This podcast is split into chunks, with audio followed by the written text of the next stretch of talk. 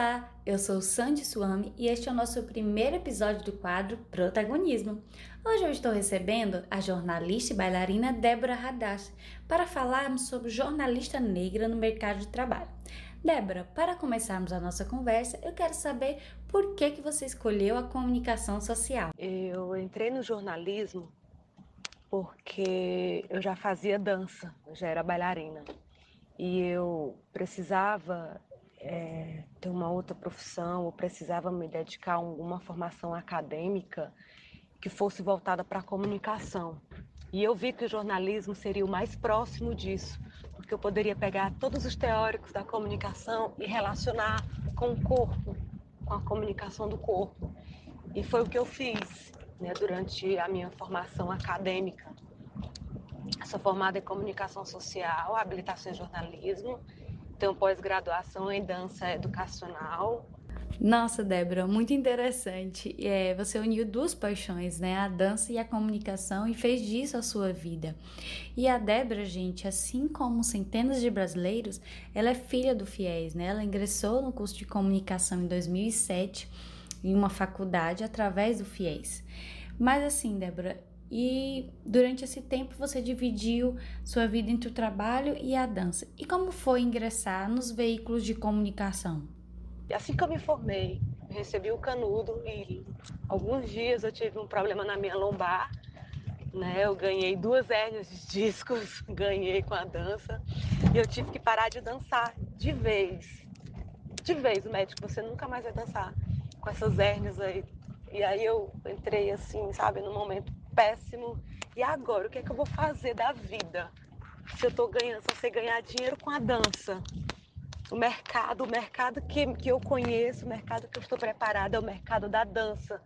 Como é que eu vou ingressar agora no mercado que eu não tenho experiência, recém-formada, não tenho conhecimento de nada, nenhuma prática assim que, que possa valorizar um pouco a minha, o meu currículo, nada. Mas eu tinha que dar um jeito, então como eu não podia dançar, eu tive que correr para o jornalismo para trabalhar, não podia ficar sem trabalhar. E aí foi quando eu recebi uma proposta para trabalhar na política. Eu fui assessora de um partido político durante um ano. Vida de estudante nunca é fácil, né, Débora? Sempre aparece percalços. É, Débora, e assim, quando você ingressou nessa primeira experiência, né, profissionalmente, um partido político, você chegou a sofrer preconceito, a ver olhares diferentes para você? Você sentiu preconceito na pele sendo jornalista negra? Fui. O, fiz a entrevista, tal, falei como eu não, não tinha experiência, mas estava disposta a aprender e tal, tal, tal. E fui.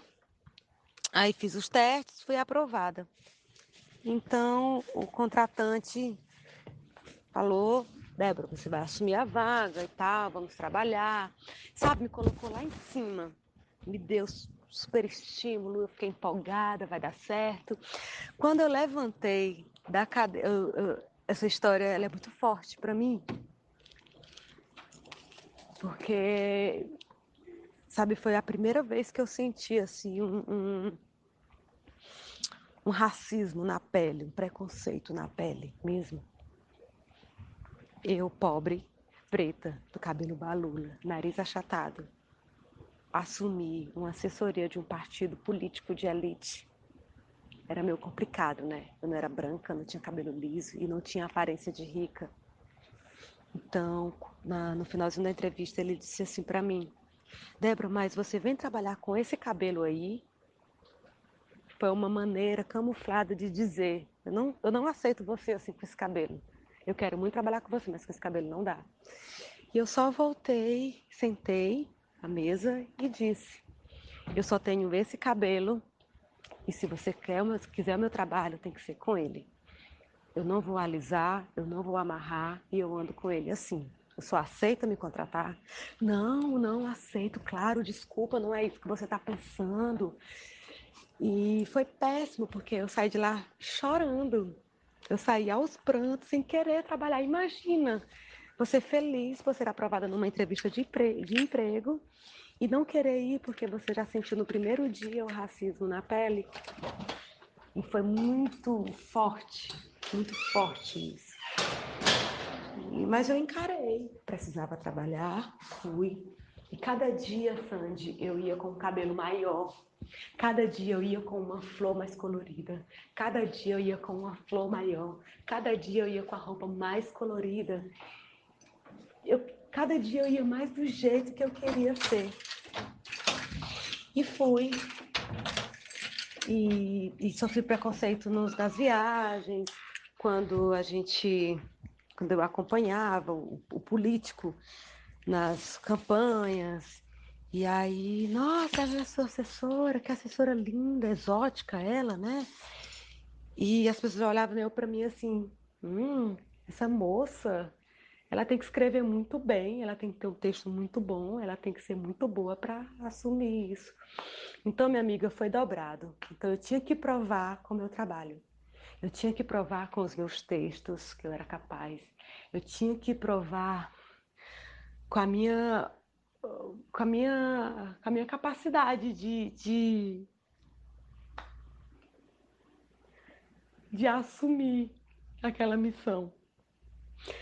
E, Sandy, eu até me emociono porque acho que isso foi um, uma mudança muito forte na minha vida, sabe?